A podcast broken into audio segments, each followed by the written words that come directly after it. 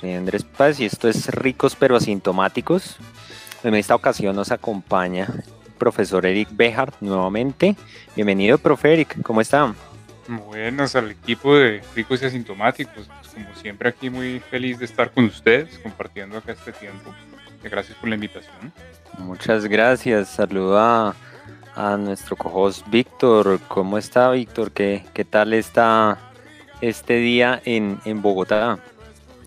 Le cuento, Andrés, que con un frío tremendo, hace poco escampó, pero bueno, ahí se va solucionando con esta tremenda entrevista. Aprovecho también para saludar al profe Eric, mi respeto, mi cariño y mi aprecio desde acá, desde Bogotá.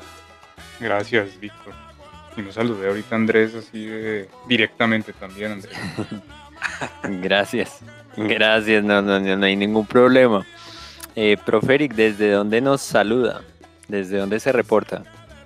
Reportándome desde Berlín otra vez, llegué ayer de Colombia, con una nostalgia inmensa, como puse ahí en el término que saqué por primera vez desde un avión. Vea, pues cierto que da un poco de nostalgia, da un poco de... No sé si habrá de pronto una palabra en alemán para dar a entender esa clase de nostalgia. Hay una palabra en alemán que se usa a veces para reemplazar nostalgia, porque nostalgia pues es precisamente nostalgia, pero hay una que se dice senso, que es como la búsqueda, es, difícil de traducir, es una especie de, búsqueda de sentido y de, se puede interpretar de muchas formas, ¿no? Uno dice que está sin, es complicado, ¿no? Es, em, sí, que está buscándose a sí mismo, inclusive podría decir yo, ¿no? Que es la misma palabra que uno utiliza, que es Zenon, que es una especie de, búsqueda precisamente. y también de deseo, ¿no? Sí, una pregunta extra, extra de, las que hay en la parrilla. Eh, entonces se podría decir que el idioma alemán, algunas palabras vienen cargadas de un componente filosófico, pues eh, poniendo el ejemplo de, de lo de la nostalgia. Pues yo creo que el idioma de por sí eh, es un símbolo, una representación del pensamiento. Y mm, hay palabras, por ejemplo, que son también complejas ya en el, en el plano espiritual. Eh, por ejemplo, seguramente muchos han escuchado hablar de Geist, G-E-I-S-T, que viene siendo algo parecido también a la, mente, pero también al espíritu. y realmente hay, hay una diferencia también importante, ¿no? Eh, y el mismo idioma viene cargado también de algunos conceptos históricos. Yo lo hablaba con unos amigos en la época universitaria, que ellos me decían que era una interpretación a veces loca, absurda, pero que también le veían el sentido de, de la dureza propia del idioma. Por ejemplo, algunas palabras como, por ejemplo, Vorschlag, que es como propuesta, o Nachschlagen, que es mirar, por ejemplo, algo en el, sí, en el diccionario, mirar algo en alguna fuente, vienen con el verbo Schlag, que es sea, schlagen, que es golpear. Yo les decía, si no hay cierta brutalidad también en el idioma eh, que nació, digamos, en las condiciones tan duras que tuvieron los pueblos germánicos también por la época romana.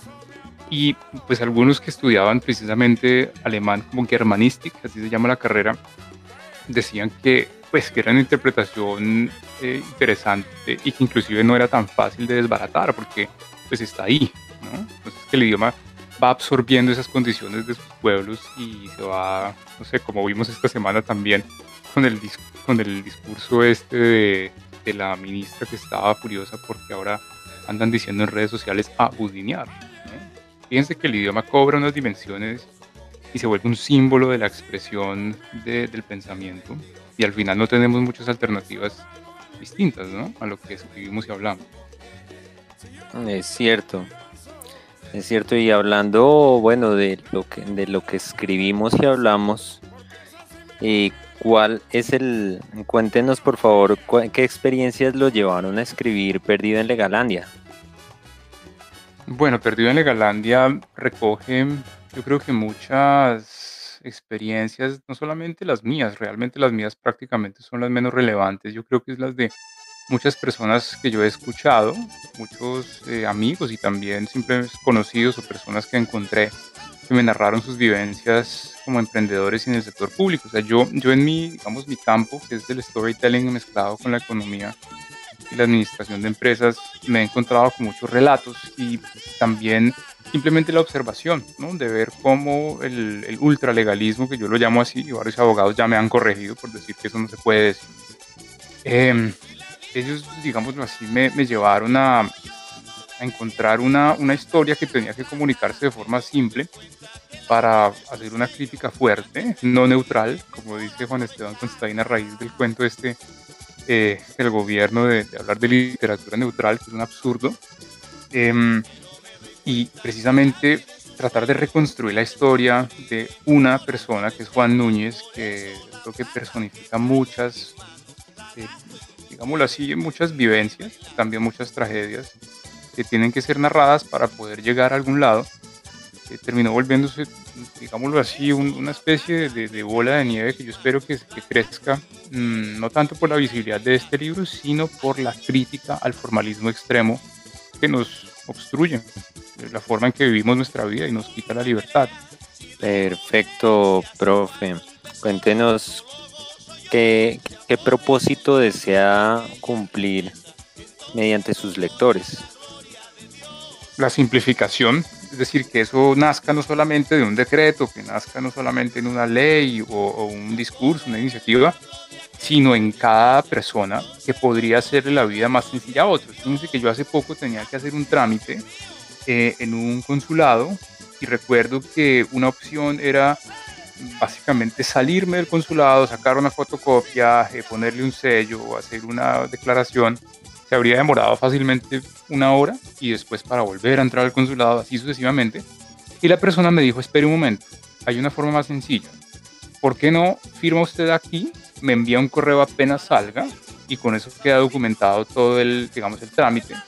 Y así fue. Y el trámite se demoró 30 segundos porque esa persona, en ese caso, tuvo la mentalidad de la simplicidad. Y eso no quiere decir simplismo, no quiere decir que está tampoco, digamos, violando ninguna regla ni, ni más faltaba. Y por eso es que para esa sencillez se necesita también un sistema en el que no haya tanto miedo a embarrarla. ¿sí? Miedo a embarrarla aquí, miedo a embarrarla allá porque eso lleva a que la gente se apegue es no tanto a lo que diga la ley por la filosofía de la ley, sino a la ley para que no le pase nada. ¿sí? Entonces todo el mundo cubriéndose la espalda termina gestando eh, una sociedad eh, absolutamente rígida, poco innovadora, una sociedad que se carcome en sí misma, que no permite que haya ningún tipo de innovación ni ningún tipo de transformación a menos que haya alguien que esté dispuesto a sacrificarse a sí mismo, y eso no puede ser. Entonces uno piensa en los servidores públicos, uno piensa en los emprendedores, y son personas que están rompiendo barreras, y esto suena muy, sí, discursivo y cliché, pero es que es la pura verdad.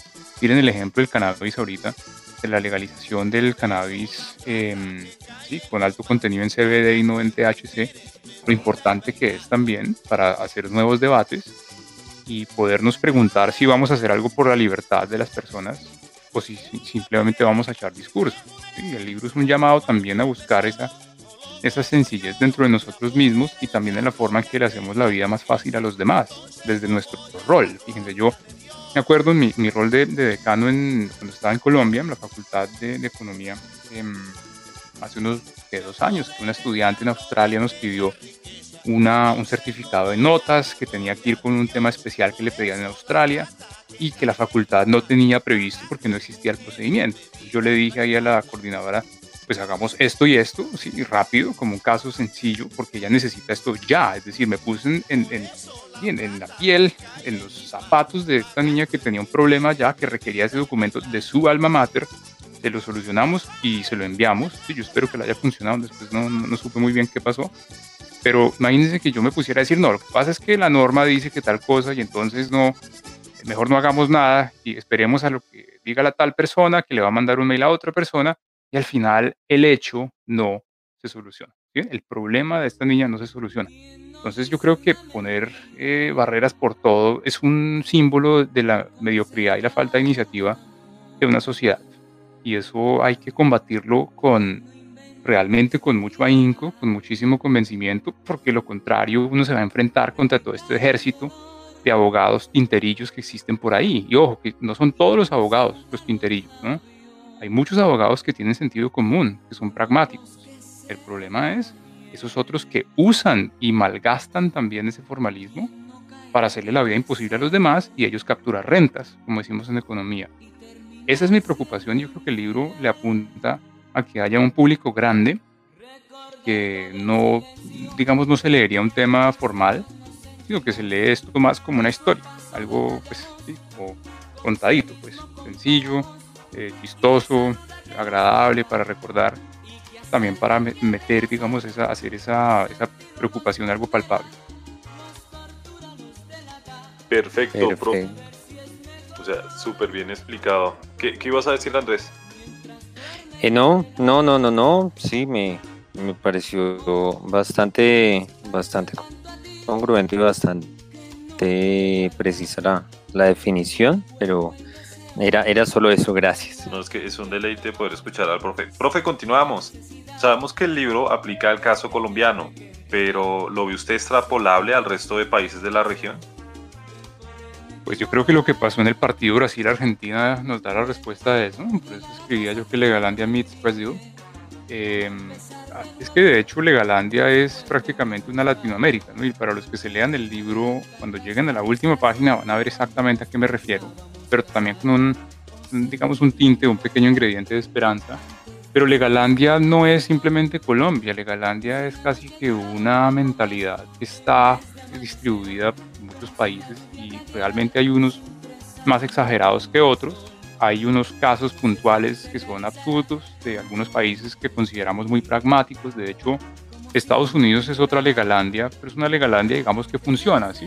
Y es una legalandia que está orientada también a defenderse en el plano corporativo fuertemente. Lo conocemos por la sentencia de McDonald's, ¿no? Con el vaso este de café que, que terminó con un texto en donde se advertía que puede quemarse la persona y eso se dio a partir de una demanda, se dio a partir de una situación de, digamos que no se había planteado al inicio, porque no existe esa confianza dentro de la sociedad y hay un incentivo para uno volverse millonario si le hace daño al otro. Entonces, por eso es que muchas de estas corporaciones terminan teniendo ejércitos también de abogados más grandes que, su propia, que sus propios ingenieros o que su propio saber hacer original. Y eso nos muestra que hay una tendencia humana a crear esos formalismos también para que la misma sociedad avance, que es una, es una contradicción a la vez. Por eso es que digo, el problema es el que abusa de esos instrumentos. Nadie está diciendo que la ley esté mal, nadie está diciendo que los decretos estén mal, para nada. El problema es quien los utiliza para también justificar o ponerle simplemente una sombrilla agradable de narrativa y discurso a sus propias fechorías. Y por eso es que el libro viene con un marcador em, de libros, un bookmark, que, trae la, la, frase famosa de Tácito ¿no? en su libro Anales de, de, esa república que es corrupta, cuantas más leyes trae. ¿no? Y, y, eso, digamos que quiero que el lector lo tenga y sobre todo que cuando tenga un libro nuevo y se termine Legalandia, pueda llevarse esa frase consigo pues, a sus demás libros para que piense permanentemente en eso. Eh, por ejemplo, cuando uno ve los absurdos de los entes de control, que son este nefasto Behemoth o Hydra que tiene eh, tan mal y tan enfermo al Estado colombiano, a pesar de que se supone que es la solución, uno piensa solo en eso, ¿no? Entonces va, por ejemplo, la Procuraduría ahorita y para lavarse las manos de su existencia inútil y su ineptitud estructural, abre una indagación en contra de la ministra como para calmar un poco las aguas y entonces ya pues, con eso digamos dejamos de cuestionar su, existencia que lleva 200 años ahí em, y sí sabemos por qué lleva 200 años ahí, ¿no? no es que no sepamos, porque es un instrumento de captura de renta, un instrumento de politización necesario para esos grandes egos que requieren ser llamados grandes pensadores. ¿no? Y eso es, un, eso es un problema, es un problema fundamental y su máximo aliado es la ignorancia que nosotros tenemos porque no entendemos lo que hacen. Entonces, fíjense cómo se va hilvanando un problema mayor que trata de buscar su materialización en un libro de sátira. Y por eso es que digo que el problema, y eso no lo digo yo, eso me lo enseñó a mí Ricardo Silva, que admiro mucho a propósito, que, que el problema es no narrar las cosas, porque si no las narramos, ¿cómo las vamos a entender y cómo vamos a hacer que el de al lado las conozca? Totalmente, eso, eso sí es muy, muy cierto. Me quedaba acá eh, pensando sobre lo que su merced nos comentaba, profe. Y bueno, hay algo muy arraigado y Andrés nos va a hacer la siguiente pregunta. Bien, Eh, respecto a lo que nos acaba de comentar el profe Eric, eh, quisiera yo preguntarle, mm, ¿cómo ve usted el caso de, la, de lo de la literatura neutral? Toda esta parafernalia que se ha despertado a raíz de la feria del libro de, en Madrid. Pues empecemos por el simple hecho de preguntarse qué es literatura, ¿no? Viene de esa etimología de la letra, de, ¿no? de lo escrito. ¿Cómo va a ser neutral? Es decir, ¿qué, se supone que es neutral? Al revés, si fuera neutral sería algo seco, algo muerto, algo que no expresa. Es decir, pedirle, por ejemplo, a Tolstoy que sea neutral, pedirle a Kafka que sea neutral, pedirle inclusive a los autores colombianos, un García Márquez, que también inclusive criticaba el formalismo de los decretos en en el, amor en los, en los tiempos del cólera, o pedirle, por ejemplo, a Héctor Abad que sea neutral. ¿sí? Y, eso es, es, grave, simplemente es un desconocimiento de lo que es la literatura. Es, además es grotesco que algo así como el Estado, que se supone que está ahí para apoyar eh, el florecimiento de las letras, que son una expresión de la cultura, una forma de hacer ver al país también algo más visible afuera, en contextos en donde Colombia tristemente es visible por otras cosas, resulta siendo una contradicción y también un irrespeto para, desde, desde el profesor de literatura que está en un colegio hasta el lector de un autor, no sé, como García Márquez o como, sí, Bonet, los que, los que se mencionaron ahorita en el, en, el, en el, caso, digamos que fueron escandalosos porque no, pues porque no fueron invitados, que uno podrá estar o no estar de acuerdo con lo que escribe un escritor o el otro, y eso no significa entonces que haya que desconocer su rol en una sociedad. ¿Sí? yo disfruto leyendo, por ejemplo, a Juan Esteban eh, de la misma forma en que disfruto leyendo a Héctor Abad, a Piedad Bonet, a Ricardo Silva, todos esos autores que tienen, cuando uno los suma, ¿sí? una señal y un símbolo de lo que es un país. Pero cuantos más haya, pues entonces mucho mejor porque tendremos una imagen más clara. Pero apenas decimos neutral es porque estamos censurando. Y claro, la disculpa del gobierno es que es un error y etcétera, pero la intención está muy clara. Y peor aún, no es una feria en Colombia, es una feria internacional, precisamente en Madrid, en donde se está reuniendo, eh, sí, digámoslo así, lo mejor de la literatura. Y no, no hay, literalmente no hay derecho y me parece muy, muy triste. Y yo lo que escribí hace poco en Twitter también era si lo que están esperando de Perdido Legalandia es literatura neutral, pues entonces yo les agradezco mejor por no leerlo. Búsquense otra cosa, búsquense algún panfleto, alguna cosa ahí rara que igual tampoco va a ser neutral. Es desconocer, es decir, lo más neutral que hay en, en la literatura probablemente es esa que nunca se ha escrito. Una hoja en blanco, esa sí es neutral, pero de resto no. Entonces es una, también es una señal y un símbolo muy claro de la forma en que nosotros maltratamos la cultura y el arte en, en Colombia. No, no, no, le damos el, el, lugar que se merece. Y de hecho en algún momento, no sé a quién le leí esto, pero creo que no fue hasta que le dieron el Nobel a García Márquez. Creo que no es, no es una idea mía ni nada, es creo que fue William Ospina, no estoy seguro el autor ni dónde lo leí, pero me pareció una idea fantástica. Que solo fue hasta que le dieron a García Márquez el Nobel de Literatura que en Colombia se empezó a tomar en serio o más o menos en serio el rol de los escritores. Y, y fíjense que es muy triste que solo cuando internacionalmente alguien es validado, digámoslo así, entonces ahí sí se toma en serio, porque no se cree, porque el país no tiene un criterio propio para poder eh, disfrutar la creación literaria. Y eso no debe ser así. Entonces a mí me parece un descache fatal. Me parece que es más que un descache, digamos, de corto plazo, es un símbolo de largo plazo y una preocupación del mediano plazo sobre lo que se puede hacer. Y esto pues implica que, que nos abramos también, que abramos la mente a, pues a leer a muchas personas, ¿no? no solamente a las personas conocidas. Yo, yo les puedo eh, contar acá que de hecho una vez, hace unos años, cuando yo estaba explorando también el tema de literatura, que a mí me gusta mucho y pues yo pienso seguir escribiendo, alguien también me decía, vea, eso es muy difícil, eso no lo va a lograr, no lo haga, eso, eso, es muy complicado, nadie le va a publicar nada, dedíquese a lo que usted trabaja y, eso fue lo que me dio a mí más motivación para seguir adelante. Cuando veo el libro ya en mis manos digo, en verdad esto es como un emprendimiento, ¿saben? Esto es justamente como emprender, emprender la, no la venta, pero sí la difusión de las ideas. Y, y entonces no puede ser que el Estado le, digamos, le dé un pisotón a uno por eso, ¿sí? porque también no es solamente un insulto contra estos autores, sino un insulto contra los que los leen. Y eso es peor. En efecto. Mm. Profe Eric, ¿emprender en Colombia o en el exterior? En donde se pueda. ¿Cómo lo ve? En cualquier parte donde se pueda pues digamos que emprender en el exterior suena muy romántico, pero pues, eso es muy difícil también. Em, yo creo que las personas que emprenden saben que no importa el contexto en el que estén, no va a ser nada fácil a menos que pues ya le hayan preparado todo y le, le tengan todo ahí en una bandeja de, de oro, em, ya sea porque pues heredó algo y eso, que tampoco será fácil, ¿no? Eh, eso no es emprender.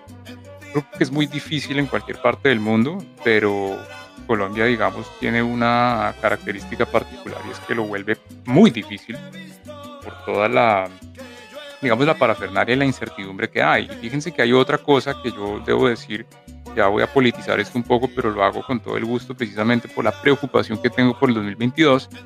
Y es que parte de la incertidumbre que tiene el emprendedor tiene que ver también con el contexto político en el que se encuentra. ¿sí? Por eso es que a veces en el exterior resulta un poco más fácil por ejemplo, alguien que crea una empresa en, Alemania, pues se enfrenta contra la dureza del mercado, contra la complejidad de la competencia, contra la tecnología de la competencia, contra el capital que tiene la competencia, que es capaz de desplegar, digamos, que soluciones rápidamente. Pero hay otra cosa con la que esa persona difícilmente se va a enfrentar y son las instituciones, ¿sí? Que no van a ponerle condiciones tan difíciles o que simplemente pueden pensar en cosas así como la expropiación y así sucesivamente. Hay gente que dirá, no, el candidato senador en Colombia, no, voy a decir su nombre, pero todos sabemos quién es, él no va a expropiar, él va a decir esto y esto. entonces salen todas esas personas que explican lo que esta persona eh, ya claramente ha puesto sobre la mesa, que es la incertidumbre de un contexto político y económico y realmente lo que terminan haciendo es dejándole al emprendedor la pregunta, ¿qué va a pasar ahora después del 2022 si este personaje gana y hay personas que sacan su capital del país y poco a poco el país va eh, cayendo en una espiral de incertidumbre que hace que las transacciones sean cada vez menos o que las transacciones terminen volviéndose también algo engorroso porque se crea más burocracia, que es la típica respuesta de un gobierno populista que necesita meter a su gente para hacerlos creer que son productivos.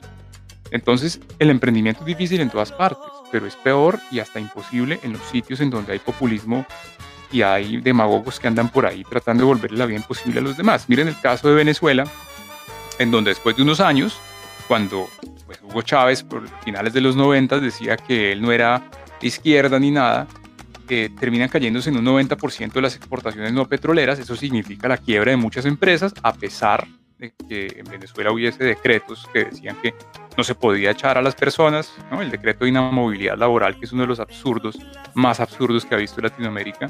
No puede echar a nadie, pero entonces primero se quiebra la empresa. Y básicamente el discurso en la época era que el empresario por sí era malo. Sí, era malo porque echaba a la gente, por lo tanto no lo dejemos echar gente. Pero ¿será que se comprende ¿Por qué una empresa tiene que dejar ir a alguien? Eso digamos que no es, no es ese mito del capitalista salvaje el que eh, digamos que enarbola lo que es un emprendedor.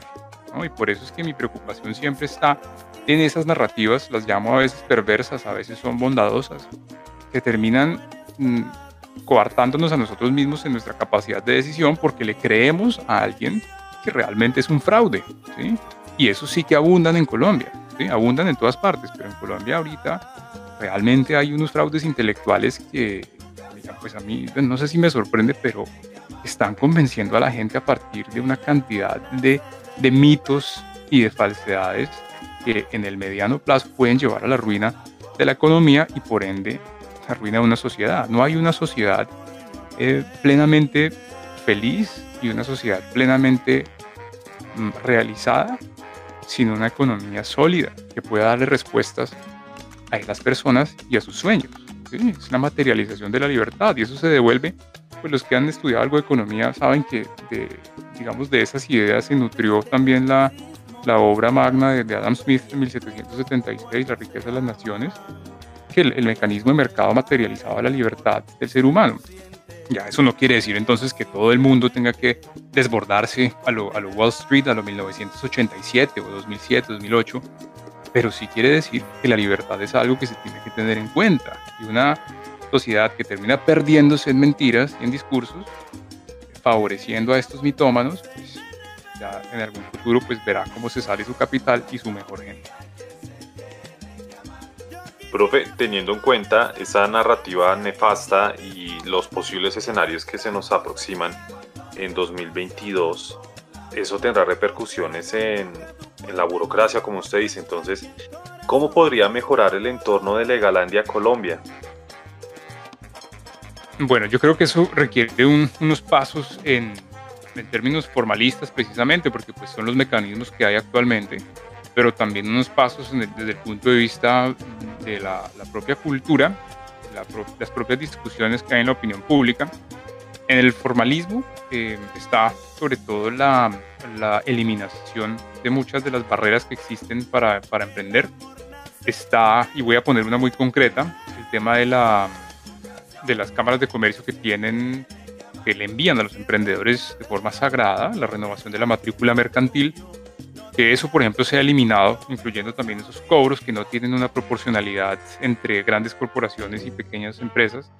Eso es un paso importante. Eh, también el hecho que el simple cambio que supone un correo electrónico, un número, genere cobros, es algo sumamente absurdo ya hay unos avances importantes en la digitalización, eso ha sido absolutamente maravilloso. Si uno lo compara con la ciudad de Lima, en la época en que Hernando de Soto escribió El Misterio del Capital, en donde existían más de 291 pasos para poder crear una empresa, pues entonces no estamos tan mal, digamos, comparados con esa época, pero la idea siempre es mejorar y simplificar. Entonces, es a través de la misma ley actualmente, pues, tristemente, como debe hacerse ese cambio, y eso requiere eh, también pues, como dice Taleb, él en el juego, de, de, esa que tienen los innovadores que están en el Congreso, que son muy pocos, ¿no? Yo, yo he mencionado algunos en diferentes espacios y creo mucho que hay algunos que están lográndolo, mientras que otros simplemente ocupan su espacio de fortín político sin interesarse en lo más mínimo por, por las personas.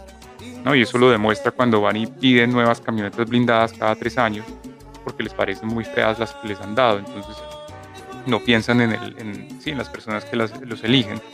Eh, y el otro es el plano cultural, en donde realmente, por eso es que yo digo que el libro va más a eso, el libro no está haciendo ninguna propuesta de, de ley ni nada, sino que el libro es una sátira que busca llegarle a la persona, así como ustedes y yo, que tienen su diario vivir y que pues no, no están definiendo, digamos, ningún temas del poder ni nada, pero que sí piensen, oiga, ¿cómo le hago la vida más sencilla a la persona que interactúa conmigo desde mi rol? ¿sí? Desde el rol de vendedor, desde el rol de comprador, sin querer decir que me paso, digamos, por encima eh, por la ética ni nada.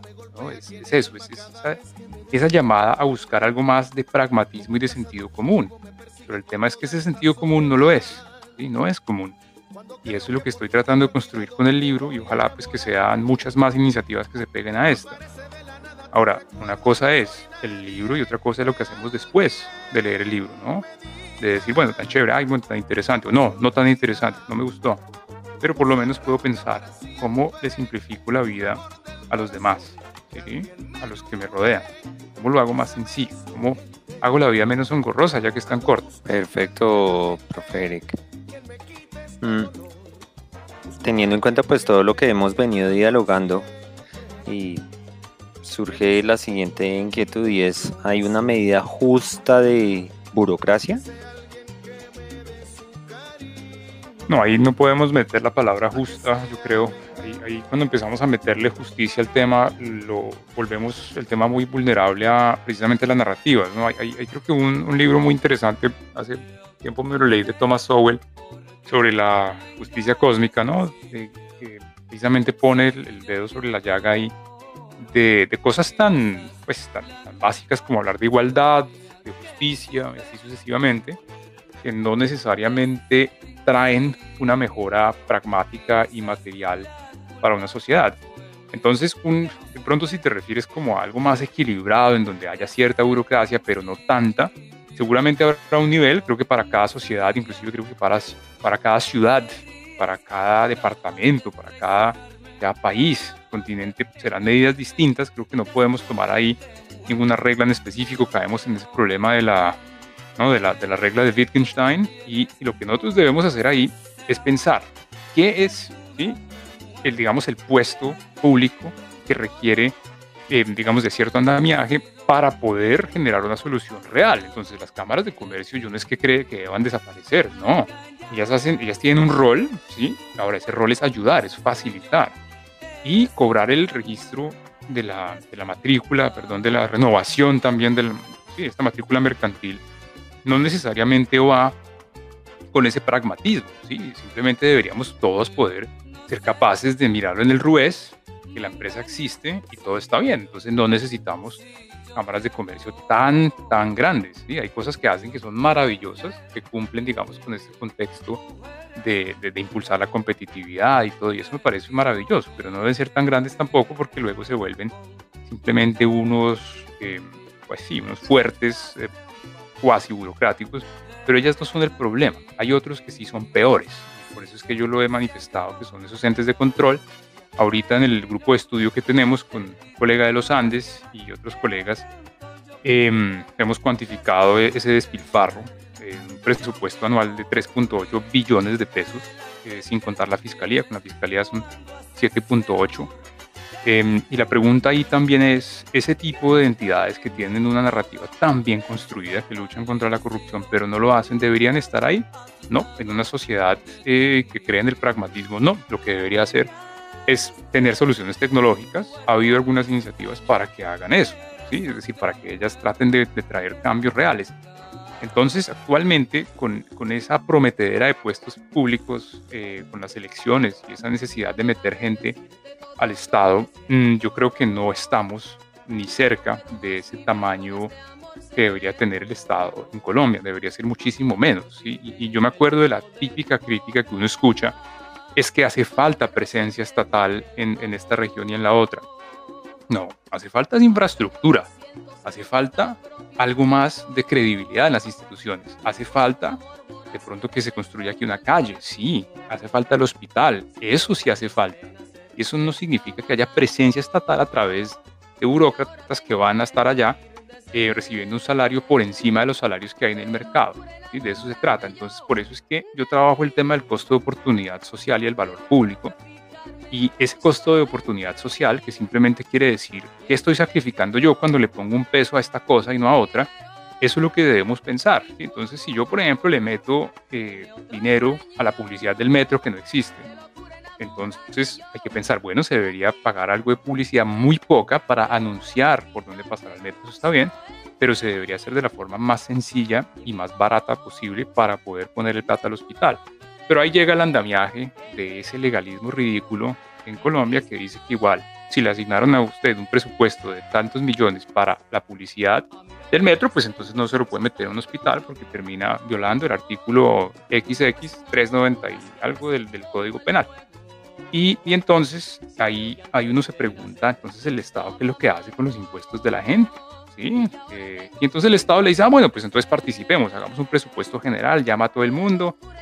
Y eso igual, por más de que uno lo vea como una mm, cuasi democracia directa, ¿no? A lo, a lo, Atenas, pues en el siglo V antes de Cristo, siglo IV, aunque había también obviamente esos periodos de los tiranos, eh, no necesariamente va a llevar a más eficiencia en el Estado.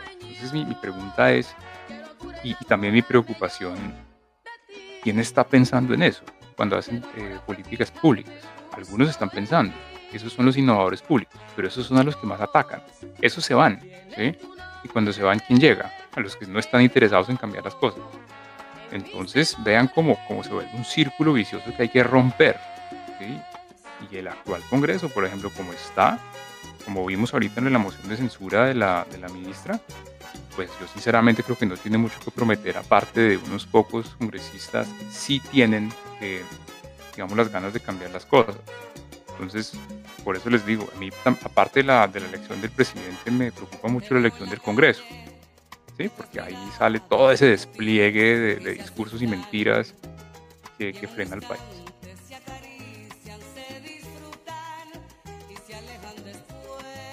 Excelente, profe. Una última pregunta. ¿Qué consecuencias tiene la continuidad de Legalandia Colombia? Eh, de Legalandia, es decir, de, del actual sistema como está en Colombia, o Sí. ¿Te refieres a la... Pues las consecuencias las vivimos todos, trancones, huecos en las calles, atracos, eh, discusiones vacías y ridículas alrededor del decreto y la ley y no alrededor de la solución, em, frustración, brain drain, gente yéndose del país, la mejor gente, em, también crecimiento de las instituciones, vean cómo le dan su buen alimento presupuestal a la Personería de Contraloría de Bogotá, eh, 5 mil millones más, quién sabe por qué, ¿no? Raro, ¿no? Vean cómo le dan su alimento presupuestal a la Contraloría General, eh, después de ya haberse subido el presupuesto a un billón. Mm, las consecuencias básicamente son, yo creo que, una desesperanza en quienes quieren cambiar el sistema, miedo, pero sobre todo es lo mismo, de, lo mismo que ya existe. Sí, es lo mismo, es eso huecos en la calle son una señal de la ineficiencia estatal. Em, y todo lo que ustedes imaginan que los frustre en los trámites que hacen, esas son las consecuencias de Legalandia. Ahora, atacar Legalandia es precisamente esa, esa misión, diría yo, que tienen las personas que buscan ese pragmatismo en la sociedad. Y yo creo que todos nosotros, así vivamos en el país o no, tenemos al menos la responsabilidad de poner el tema del pragmatismo para la sociedad colombiana sobre la mesa, que es lo que la hace más pragmática, no lo que la detiene, porque muchas veces las promesas que se hacen detrás, digamos, de ese telón de la, de la historia bonita, están ahí es para detener ese pragmatismo. Cuanto más se detenga el pragmatismo, más van a ganar los que ya han capturado renta durante décadas. Perfecto, profe. Finalmente, algunos libros aprovechando pues eh, todo este tema de la feria del libro en Madrid. ¿Qué, libros recomendaría de la literatura colombiana? De la literatura, literatura colombiana, bueno, yo ahorita cuando me hablaron de libros estaba pensando en un libro de Corea del Norte que iba a decir que me, me dio mi hermano. Eh, pero si es Colombia, digamos, me gusta mucho la historia de la locura de Ricardo Silva. Eh, sobre todo la parte inicial, porque digamos es una recopilación de columnas, pero la forma en que él vuelve a narrar eh, la historia de eso, de la guerra, de la locura en Colombia es simplemente espeluznante, ¿no? O sea, lo, lo, mueve a uno, le pone, pucha, no sé, piel de gallina a uno. Mm, yo creo que hay que recorrer otra vez esas, esas narraciones y, y pues, ¿quién es mejor que Ricardo Silva para, para hacerlo? Eh, a mí me fascina el olvido que seremos, ya que estamos hablando también de Héctor Abad. Me parece una historia muy dolorosa, mm, una historia de esas que hay que conocer muy bien. Y mm, digamos que con esos dos, eh, y también para ir más allá de, nosotros, de, de Colombia, el libro que les contaba se llama Nothing to Envy, de Barbara Demick, sobre las vidas reales en, Corea del Norte y esa pérdida de la libertad. Em, me parece eso muy, digámoslo así, muy extremo. Claramente, pues son países muy distintos, con contextos absolutamente distintos, pero una cosa que vemos, digamos, en común siempre los seres humanos es lo que pasa con nuestra libertad. ¿no? Yo creo que eso es lo que debemos pensar, pues digamos, desde el punto de vista de nuestro pragmatismo, qué podemos hacer por la libertad de los demás. Entonces yo creo que esos tres libros, y pues obviamente yo feliz de siempre eh, recomendarles Perdido en Legalandia, por lo menos para que se rían. Ah, perfecto. Perfecto, pues muchísimas gracias, profesor Eric. Muy completa la, la entrevista. Y entonces, pues nada, lo esperamos en una, en una próxima ocasión para seguir dialogando pues estos, estos temas de, de Legalandia y, y otros más pues que, que vayan, vayan surgiendo. Bueno, Andrés y Víctor, como siempre, muchas gracias al equipo de Ricos pero Asintomáticos. Nos estaremos viendo por ahí. Claro que sí. Claro que sí, profe. Que le vaya muy bien y un saludo también para los oyentes. Un éxito con el libro. Vale, gracias. Recuerden que pueden seguirnos a través de nuestras redes sociales. Estamos en Twitter e Instagram como arroba rp. Nos escuchamos en una próxima ocasión.